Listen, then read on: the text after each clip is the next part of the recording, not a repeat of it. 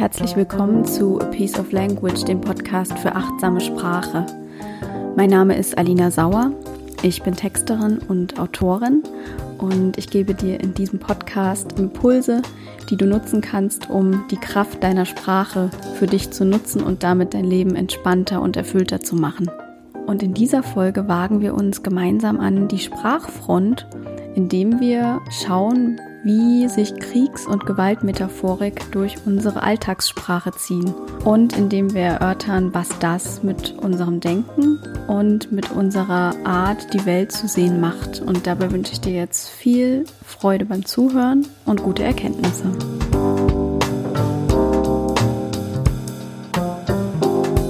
Der Podcast heißt ja A Piece of Language was natürlich schon der Hinweis darauf ist, worum es hier geht, nämlich um friedliche Sprache, um eine Sprache, die dir dazu dient, einen friedlicheren Umgang mit dir selbst und mit anderen Menschen zu haben. Und das Ziel ist es, dir jede Woche Impulse zu geben, die dein Bewusstsein für deine eigenen Sprach- und Denkmuster erhöhen und dann im zweiten Schritt natürlich, dass sich das dann auch auf andere auswirkt. Also dass dadurch, dass du dir mehr bewusst darüber bist, wie du denkst und sprichst und dann das gegebenenfalls anpasst, sodass du in einer Art und Weise denkst und sprichst, die dir mehr dient, dass sich das natürlich auch auf die Menschen in deinem Umfeld auswirkt. Denn wenn du glücklich und erfüllt bist, dann merken das ja auch deine Mitmenschen. Und das soll ganz allgemein das friedliche Miteinander aller Menschen erhöhen und verbessern. Wo Licht ist, gibt es aber auch Schatten. Und Sprache hat ja zwei Seiten. Die kann einerseits eben dazu führen, dass Frieden entsteht, dass wir besser miteinander umgehen, dass wir uns miteinander verbinden. Aber die kann natürlich auch Gewalt transportieren und die Menschen dadurch trennen. Und auf diesen Schatten richten wir heute den Scheinwerfer und schauen uns unsere Alltagssprache genauer an im Hinblick auf Krieg und Gewalt, die darin öfter vorkommt, als man vielleicht denkt. So viel kann ich schon verraten.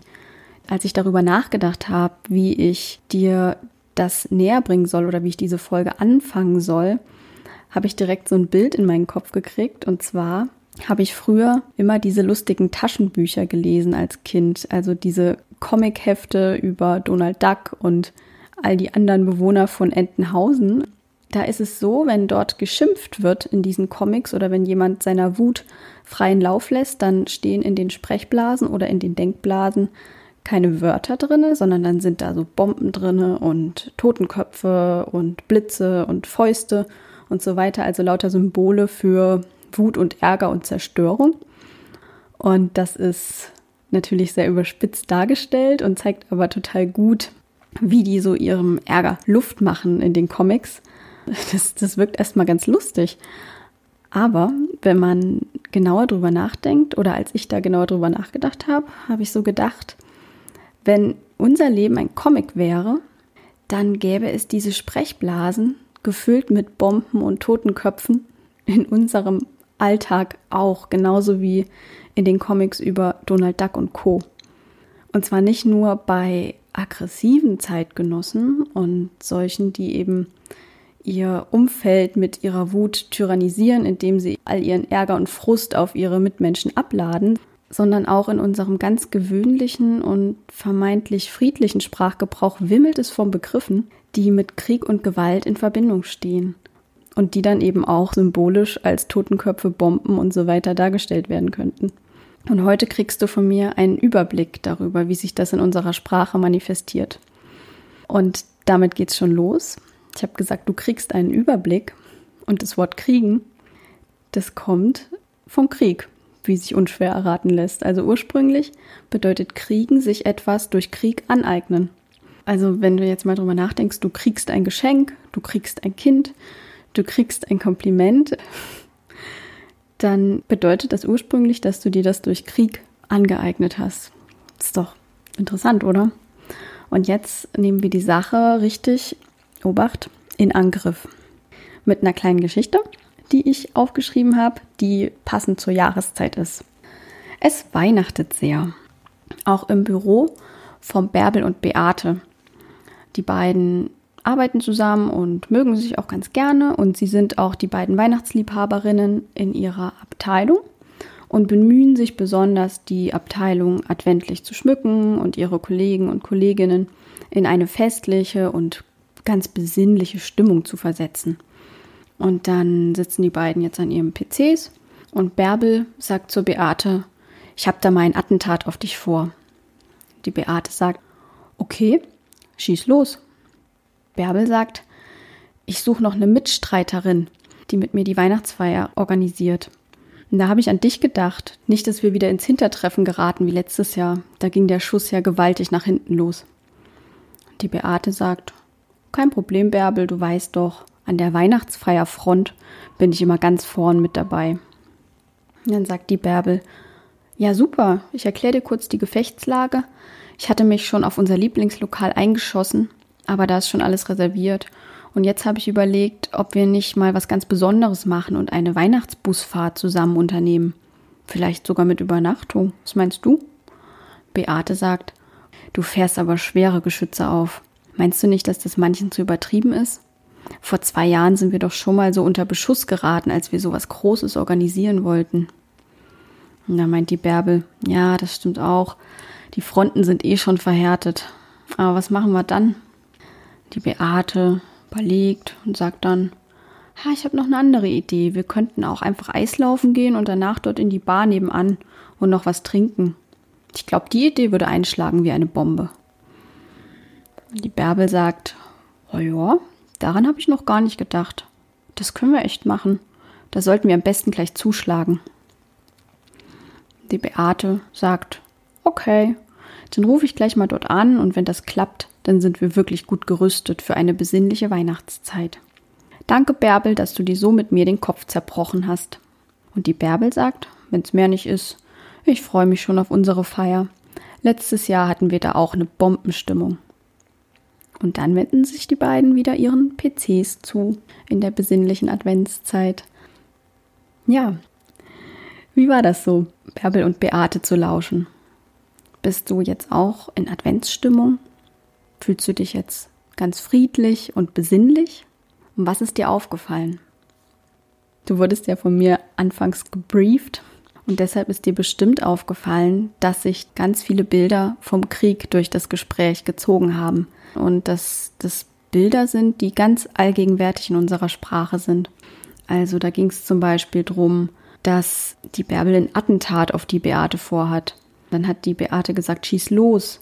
Dann ging es um eine Mitstreiterin, darum, dass der Schuss nach hinten losgeht, dass jemand schwere Geschütze auffährt, dass die Fronten verhärtet sind, dass etwas einschlägt wie eine Bombe oder dass die Stimmung bombig ist, also eine Bombenstimmung, mm, dass die beiden gut gerüstet sind für die Weihnachtszeit und dass sie jetzt gleich zuschlagen sollten. Und das ist nur ein kleiner Teil von dem, was ich so gefunden habe, als ich recherchiert habe. Also da gibt es noch so viel mehr, sowas wie wir erzielen einen Geländegewinn, wir bewegen uns auf vermintem Gelände, wir halten die Stellung, wir beobachten den Siegeszug, wir sagen im Eifer des Gefechts etwas, was wir später bereuen, wir halten die Fahne hoch und so weiter und so fort. Und selbst die Bezeichnung 0815 sagt man ja so zu etwas ganz Gewöhnlichem, das ist so 0815. Das ist ein Maschinengewehr, das ist die Typenbezeichnung von einem Maschinengewehr aus dem Zweiten Weltkrieg. Also wirklich auch Dinge, die wir, die überhaupt nicht mehr so richtig wie auf Krieg zurückführen können, wo wir denken, das ist ganz normale Alltagssprache.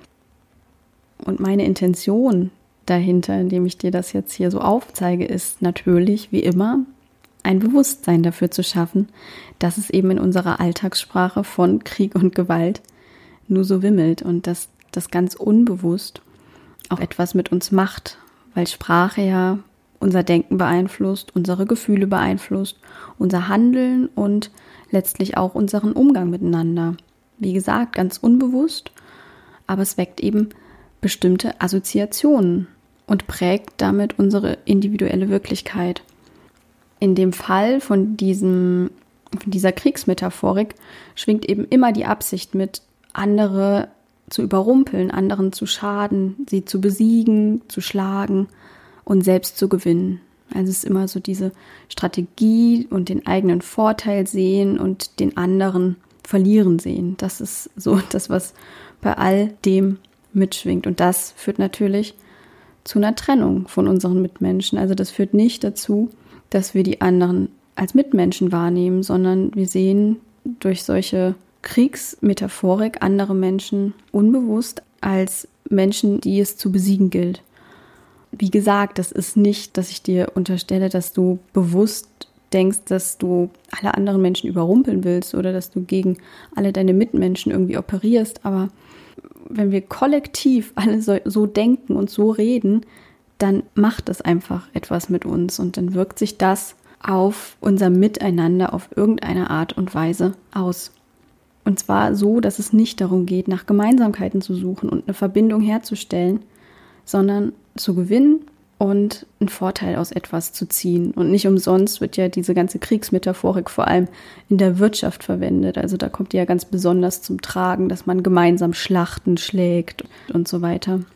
Zum Beispiel gibt es ja dieses Werk von Sun Tzu aus, oh, ich weiß gar nicht, also es ist schon tausende Jahre alt, dieses Buch Die Kunst des Krieges, wo er eben ganz speziell beschreibt, welche Taktiken und welche Strategien man anwenden soll, um ein Heer so auszurichten, dass es den Feind schlagen kann. Und dieses Werk wird heutzutage in Managementkursen gelehrt, weil man eben ganz viel dieser Strategie und dieser Taktik aus die Kunst des Krieges auch nutzen kann, um in der Wirtschaft die Konkurrenz zu schlagen.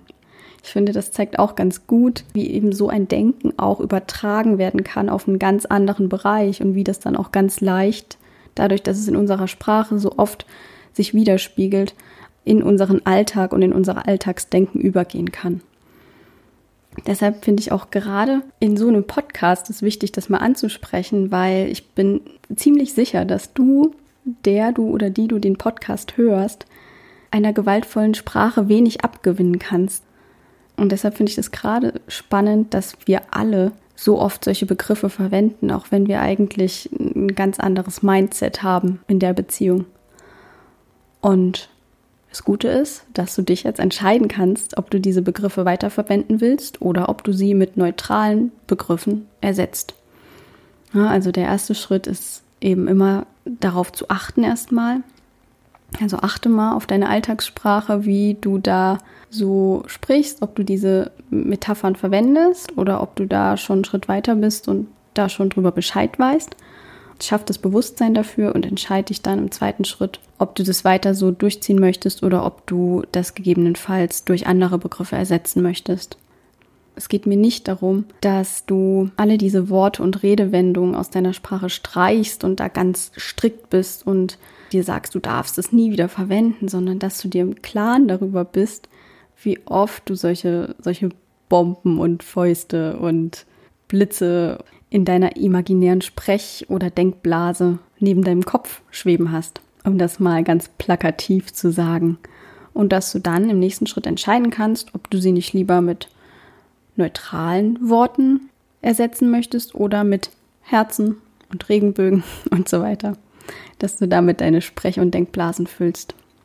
Und letztlich geht es ja darum, dann einen Unterschied zu machen in einer Welt, in der die meisten Menschen eben immer noch mehr auf die Unterschiede als auf die Gemeinsamkeiten untereinander schauen.